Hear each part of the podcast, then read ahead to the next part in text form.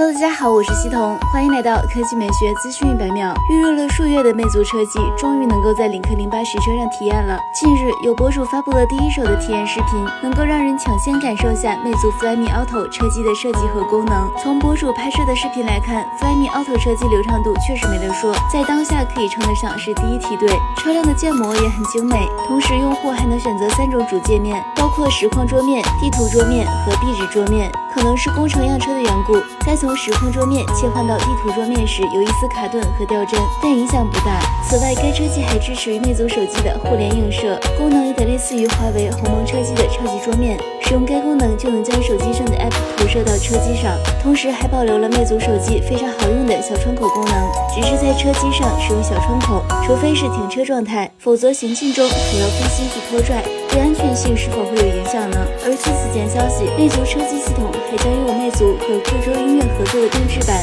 搜索速度和曲库都会有更加优秀的表现，同时支持音乐、地图导航的分屏模式，和手机相似，分屏比例可以自由调整，应用内布局也会随着比例调整。魅族还设计了一些小细节，比如小气模式，车机屏幕内的萤火虫和氛围灯忽明忽暗的相互交互，在开门关门时。萤火虫也会营造出吹散的视觉效果，同时会有配套音效，十分有趣。领克旗下全新插电混动中型 SUV 零八将率先用上该系统，但官方并未说明是否会推广到更多吉利系车型。有意思的是，即使是领克系，除了零八，其他也都是领克自己的 OS。好了，以上就是本期科技美学资讯百秒的全部内容，我们明天再见。